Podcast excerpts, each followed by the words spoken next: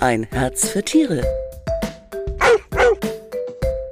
Der Podcast. Die heutige Folge wird präsentiert von Interquell Pet Food und Happy Dog India, der schmackhaften vegetarischen Alternative für alle vierbeinigen Gourmets. Hallo und herzlich willkommen. Ich bin Manuela Bauer und bei uns geht's heute um das Thema vegetarische Ernährung beim Hund. Ein spannendes Thema, zu dem es jede Menge Diskussionsstoff unter Hundehaltern gibt. Wie gesund vegetarische Ernährung ist und ob man dem Hund damit vielleicht auch schaden kann, darüber spreche ich mit der Tierärztin Dr. Luzi Rettenbeck. Hallo Luzi. Hallo, hallo. Da haben wir heute ein richtig heißes Eisen, denn wenn es um die Ernährung des geliebten Vierbeiners geht, da kochen die Emotionen und die Diskussion oft ganz schön hoch, gell? Warum glaubst du denn polarisiert das Thema vegetarische Ernährung so sehr? Du hast es eigentlich schon sehr gut zusammengefasst, weil es da eben verschiedene Standpunkte gibt, die super emotional ja auch teilweise diskutiert werden. Ähm, einer der Standpunkte ist zum Beispiel eben, dass ja der Hund von vielen immer noch als direkter Nachfahre ähm, des Wolfes angesehen wird. Ähm, was ich mittlerweile eine bisschen, ja, fast schon eine ermüdende Diskussion finde, weil es mittlerweile ja durch zig Studien ähm, widerlegt wurde, ja, und es ja auch einfach gezeigt wurde, dass der Hund durch die Domestizierung ja auch in der Lage ist oder es sich einfach anders ernährt, als es ähm, der Wolf eben ähm, getan hat. Er kann es verdauen, er kann es verstoffwechseln, ne? Ja, genau. Also da geht es ja immer primär eben um diese Kohlenhydratgeschichte, mhm. aber eben dadurch, dass der Mensch, äh, Entschuldigung, der Hund den Menschen ja so sehr lange beleitet und sich ja häufig auch einfach von den Resten des Menschen ernährt hat, ist er super in der Lage, eben auch einen höheren Anteil ähm, pflanzlicher ähm, Bestandteile in der Nahrung eben gut zu verdauen, zu verstoffwechseln. Und ähm, deswegen ist es beim Hund jetzt prinzipiell eigentlich kein Problem, den Anteil pflanzlicher ähm, Proteine auch zum Beispiel in der Nahrung eben zu erhöhen. Also der braucht einfach nicht mehr diese 100% Fleisch, am besten noch mm. Filetfleisch, genau. Mm. Ähm, ja, wie man es eben lange Zeit dachte, Eben, man muss ja auch nicht alleinig äh, äh, vegetarisch futtern, man kann ja einfach den Fleischanteil runterfahren, ne? weil weniger Fleisch bedeutet weniger CO2-Ausstoß. Das ist wiederum gut für die Klimabilanz und sicher auch ein Argument, was viele dazu bewegt, den Hund mit wenig oder vielleicht sogar mit gar keinem Fleisch zu ernähren, oder? Genau, also die, äh, der Ansatz jetzt den, den Fleischanteil in der Rations- oder sage ich mal den, den Anteil tierische Bestandteile, ähm, weil der Hund jetzt ja nicht nur Fleisch bekommt, zu reduzieren, ist schon mal sehr, sehr gut. Und es gibt ja auch sehr viele pflanzliche Proteine, sei es jetzt zum Beispiel ähm, also Protein aus Linsen, aus Soja, aus Reis, aus Kartoffeln, dass der Hund auch wirklich sehr, sehr gut eben verstoffwechseln kann. Ähm, und wie ich es eben vorher schon gesagt hatte, also es ist durchaus möglich, ähm, den Hund wirklich komplett auf eine pflanzlich basierte Kost, beziehungsweise eben auch unterstützt durch Ei und äh, Milch zum Beispiel, ähm, umzustellen. Klar, glaube ich, geht auch, oder? Quark? Genau, also zählt bei mir zu den Milchprodukten immer mit dazu, genau, aber Klar, Quark, mhm, Joghurt, mhm. Hüttenkäse, genau diese Geschichten. Ähm, und man muss halt natürlich, das muss man ganz klar sagen, bei der vegetarischen Ernährung ähm, sich deutlich mehr damit auseinandersetzen, weil sie durchaus ähm, ihre Herausforderungen hat. Ähm, aber per se grundsätzlich für einen ausgewachsenen, gesunden ähm, Hund ist es einfach kein Problem. Kann man denn jeden Hund äh, vegetarisch ernähren? Also ich meine jetzt auch vom Alter her, Welpen, Senioren oder kranke Hunde. Wie sieht es denn aus Ernährungs- physiologischer Sicht aus?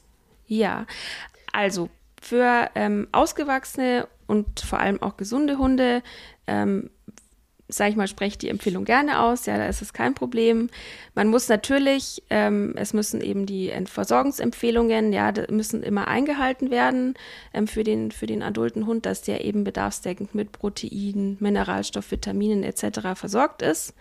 Ähm, und man muss natürlich auch ein bisschen auf die Verfügbarkeit der, dieser pflanzlichen Proteinträger, die man einsetzt, eben achten. Was, äh, was meinst ähm, du mit Verfügbarkeit? Ähm, also, dass der, äh, dass der Hund es quasi auch aufnehmen kann. Also, dass der das im Darm quasi resorbieren kann und dann eben diese Proteine bzw. Aminosäuren dann auch dem Körper ähm, zur Verfügung stehen für Stoffwechselprozesse etc. Welche Proteine kann er aufnehmen und welche kann er nicht aufnehmen? Also pflanzlicher Art? Ja, also da ist zum Beispiel, ähm, also das ist jetzt schon ein bisschen ein aufgereinigteres Protein, ja, aber zum Beispiel Kartoffelprotein, ähm, Reisprotein ist sehr, sehr gut verdaulich, kann er gut verstoffwechseln. Mhm. Wenn man jetzt zu den äh, Leguminosen, also den Hülsenfruchten geht, wie zum Beispiel Erbse oder sowas, ähm, da ist es zum Beispiel immer wichtig. Also der Hund kann das Protein aus diesen Pflanzen schon auch ähm, aufnehmen und verdauen, aber man muss diese Proteine unbedingt oder diese Pflanzen unbedingt eben im Vorfeld erhitzen, ähm, weil eben stellenweise ähm, sogenannte antinutritive Stoffe, also das sind äh, die einfach die Verdaulichkeit reduzieren, ähm, dass die eben quasi eliminiert werden durch den Erhitzungsprozess und dann. Weil sonst kommt es zu Blähungen, äh, oder? Gen ja, genau, genau. Wenn ich zu Hause dem Hund jetzt Hülsenfrüchte machen, dann muss ich sie auf alle Fälle erhitzen, bevor ich sie ihm gebe. Die, oder? genau, die müssen auf jeden Fall vor dem Verfüttern erhitzt werden. Gilt aber grundsätzlich natürlich auch für die Kohlenhydrate, ja, das, die man auch eben dem Hund verdaulich macht. Muss alles erhitzt werden, okay. Ja, ist natürlich auch grundsätzlich immer ähm, aus äh, Sicht der, der Keimbelastung ist es natürlich auch immer besser, wenn man die Sachen vor dem Füttern, Verfüttern erhitzt. Ist denn die vegetarische Ernährung grundsätzlich gesünder? Was sagst du da als Tierärztin dazu? Also pauschal kann man diese Frage tatsächlich einfach nicht beantworten. Mhm. Ähm, was man sagen kann. Also wenn diese äh, Ernährungsform diätetisch indiziert ist, ja zum Beispiel, weil ich einen Hund habe, der eine äh, Unverträglichkeit auf eine Vielzahl tierischer Proteine hat und ich den Hund deswegen auf eine vegetarische Ernährung umstelle, dann kann man sagen, ja, dass die vegetarische Ernährung für diesen Hund äh, jetzt die gesündere Ernährungsform ist. Ähm, aber wenn man jetzt nicht darauf achtet, dass, die, ähm, dass der Hund mittels der vegetarischen Ernährung alle lebenswichtigen Nährstoffe enthält, dann muss man im Umkehrschluss sogar sagen, dass es ungesünder für den Hund ist, weil er eben nicht bedarfsdeckend versorgt ist. Und halt gerade ähm, Mangelversorgung im Bereich von Proteinen, aber auch von essentiellen Fettsäuren sind halt einfach, ja, nicht gesund beim Welpen, Beim Welpen ist es, äh, wirkt sich ja auf das Wachstum aus, ne? Genau, da ist insbesondere eben Calcium-Phosphor sehr, sehr wichtig, genau. Also Welpen lieber nicht vegetarisch äh, füttern? Ja, also würde ich tatsächlich zum aktuellen Stand, Zeitpunkt noch davon abraten. Man kann es machen, aber dann sollte man das wirklich, wirklich von einem Ernährungsexperten begleiten lassen, Rationspläne mhm. erstellen, solche Geschichten da dann berücksichtigen, genau. Bei den Senioren, wie sieht es da aus? Wollte ich noch mal ähm, näher drauf eingehen? Ja, also beim Seniorhund ist es so, da lässt ja so grundsätzlich Verdauungsstoffwechselleistung ähm, ein bisschen nach. Deswegen Und er kann vielleicht auch nicht mehr so gut kauen, ne?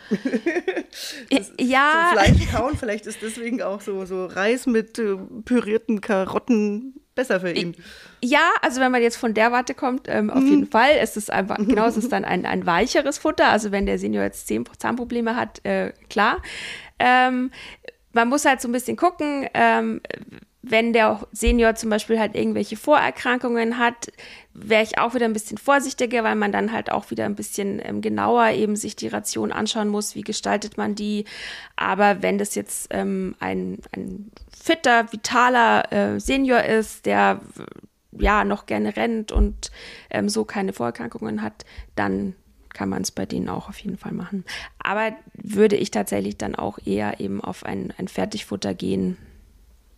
Okay. Und wenn, man, wenn ich selber. Das ist natürlich immer am praktischsten im Alltag. Aber wenn ich jetzt selber so einen vegetarischen Napf zusammenstelle, kannst du eine kurze Aufzählung machen, was da alles reinkommt? Ja, im Prinzip ähm, kann also über diverse Gemüsearten dann haben, brauchen wir natürlich irgendeinen Kohlenhydratträger. Ja, das kann eben zum Beispiel Getreide sein oder die Kartoffel. Äh, dann habe ich als, als Eiweißträger eben zum Beispiel die Eier, dann diverse Milchprodukte ähm, oder eben dann die zuvor angesprochenen ähm, eiweißreichen Hülsenfrüchte, äh, Erbse, zum Beispiel auch Linse, Soja, wenn man es möchte. Also, dass man eben da nochmal einen entsprechenden Eiweißträger hat. Und, also wenn man jetzt eben so eine selbst zubereitete Ration hat, dann muss man unbedingt ähm, da noch ein entsprechendes ähm, Mineralergänzungsfuttermittel ähm, dazugeben, weil man tatsächlich über die vegetarische Ernährung ähm, gerade was eben bestimmte Vitamine, aber auch bestimmte essentielle. B12? Ist das Genau, B12? B12 Äh, zum Weil ich frage jetzt, ich, ich bin Vegetarier und ich nehme dann Ja. B12, wenn ich so merke, ich werde immer müder oder sowas, ja, dann. Genau, also wenn man jetzt den Hund vegetarisch ernährt und da eben nicht auf eine entsprechende Ergänzung achtet, kann es eben zum Beispiel Vitamin B12, aber auch andere B-Vitamine, weil die ja häufig eben sich auch äh, in tierischen Komponenten finden. Genau, Vitamin D ist zum Beispiel ja auch ähm, eins der Vitamine, was eben Okay. ja auch der jemand, der sich vegan oder vegetarisch ernährt, häufiger supplementiert und das gleiche gilt eben auch für den Hund. Ähm, und worauf ich noch hinaus wollte, was mir auch ganz wichtig ist, äh, sind ähm, die essentiellen Aminosäuren. Ja, also äh, die Aminosäuren sind ja die quasi die Grundbausteine der Proteine oder also der Eiweiße. Ähm, und da hat man zum Beispiel über, also hat man über die vegetarische Ernährung dann einfach öfter einen Mangel. Also ist zum Beispiel gerade zum Beispiel Lysin, Methionin ähm, oder auch ganz wichtig das Taurin. Ja, also kennt man primär jetzt von der Katze, aber ist auch für den Hund ähm, wichtig, was, was ist ja sehr wichtig für die Herzgesundheit und auch für das Sehvermögen. Und da kann es eben einfach, also muss man entsprechend supplementieren und deswegen eben nochmal der Appell da ein, ein ähm, eine Mineralergänzer Das brauche ich ja beim, beim Fertigfutter eben nicht. Aber wenn, wenn da zum Beispiel draufsteht, ohne Zusätze, heißt es dann, dass, dass da keine Vitamin- und Spurenelemente enthalten sind? Glaube ich jetzt nicht, oder? Worauf muss ich da als Verbraucher achten? Ja, genau. Also die Frage ist tatsächlich ein bisschen ähm, tricky. Äh, aber genau, du hast es im Prinzip ähm, schon genau richtig angesprochen. Also äh, es ist die Frage, was ist damit gemeint? Ja, also weil wenn jetzt draufsteht ohne Zusätze und es ist aber deklariert als Alleinfuttermittel, dann wird es für mich schon ein bisschen schwierig. Ja, also weil in, man schafft es auch bei der fleischhaltigen Nahrung fast, oder also bei einem fleischhaltigen Fertigprodukt fast nicht, äh, die kompletten ähm, Bedarfsmengen über die ähm, rein über die Zutaten zu decken. Und wenn man jetzt eine Verpackung hat, wo drauf steht ohne Zusätze und auf der Rückseite sind dann eben aber unter ähm, Zusatzstoffen Vitamine und Spurenelemente zum Beispiel gelistet, dann vermute ich, dass der Hersteller eher meint, dass er eben auf so Komponenten wie Aromen, Zucker ähm, oder sowas verzichtet. Ähm, genau, aber wenn er tatsächlich äh, meint, es ist ohne Zusätze, und da, Wie weiß dann ich, was dem, er meint? ja, und dann demzufolge eben auch keine Vitamine etc. zugesetzt sind, dann ist es hoffentlich auch nur als Ergänzungsfuttermittel eben deklariert. Mhm. Genau, also da muss man, muss man so ein bisschen abchecken, was quasi der. Also muss ich schon drauf achten, ist. was da genau steht, ja. Ja. Wie soll ich denn, äh, Luzi, wie soll ich denn bei so einer Futter, sagen wir mal, der, der Hund hat vorher sehr fleischlastig gegessen, ge, gefressen. wie soll ich denn bei so einer Futterumstellung vorgehen? Im Prinzip eigentlich wie bei jeder anderen Futterumstellung. Also wenn man jetzt auch zum Beispiel den Geschmack wechselt oder so, ähm, ist es ja immer empfehlenswert, oder auch wenn man zum Beispiel vom Junior auf Adult umstellt, dass man äh, dem Hund einen Zeitraum von, sage ich mal, sieben bis zehn Tagen gibt und dann eben das neue Futter immer Stück für Stück ähm, einschleicht, ja, also ein bisschen vom Alten weglassen und dafür jeden Tag ein bisschen mehr vom Neuen dazu, bis man ihn dann komplett auf die neue Ration umgestellt hat. Okay. Genau. Und was hältst du davon, dass man einfach mal so einen vegetarischen Tag zwischendurch einschiebt? Da wäre ich ein bisschen vorsichtig, ja, weil viele Hunde ähm, so einen ständigen Futterwechsel jetzt nicht so gut tolerieren. Ähm, wenn man einen Hund hat, der das gut verträgt, ja, dass man zum Beispiel sagt, okay, du kriegst jetzt einmal die Woche vegetarisch und der damit keine Verdauungsprobleme etc. entwickelt, kann man das super gerne machen. Meine Empfehlung wäre, auch wenn, gerade wenn man jetzt zum Beispiel ein bisschen einen sensibleren ähm, Hund eben hat, ist, ähm, dass man sich zum einen eben vorsichtig rantastet und dann zum Beispiel eher lieber so einen Fütterungsplan macht, dass man sagt, ähm, ich fütter den zum Beispiel einmal täglich vegetarisch, ja, also zum Beispiel immer morgens ähm, und abends kriegt er dann die fleischhaltige Kost, weil dann hat man auch wieder einen Rhythmus drin und keine ständigen, keinen ständigen Futterwechsel. Genau. Okay. Das kann man aber auch abwechseln. Oder muss man da eine bestimmte Reihenfolge beachten? Morgens Nö. vegetarisch, abends? Nö. Okay. Nee, da, da ist man- man frei. Genau. Musst du machen. Genau. Ja, super. Ja, vielen Dank, Luzi. Und wenn Sie noch mehr über vegetarische Ernährung beim Hund erfahren wollen, dann lesen Sie doch die aktuelle Partner Hund. Die ist jetzt am Kiosk.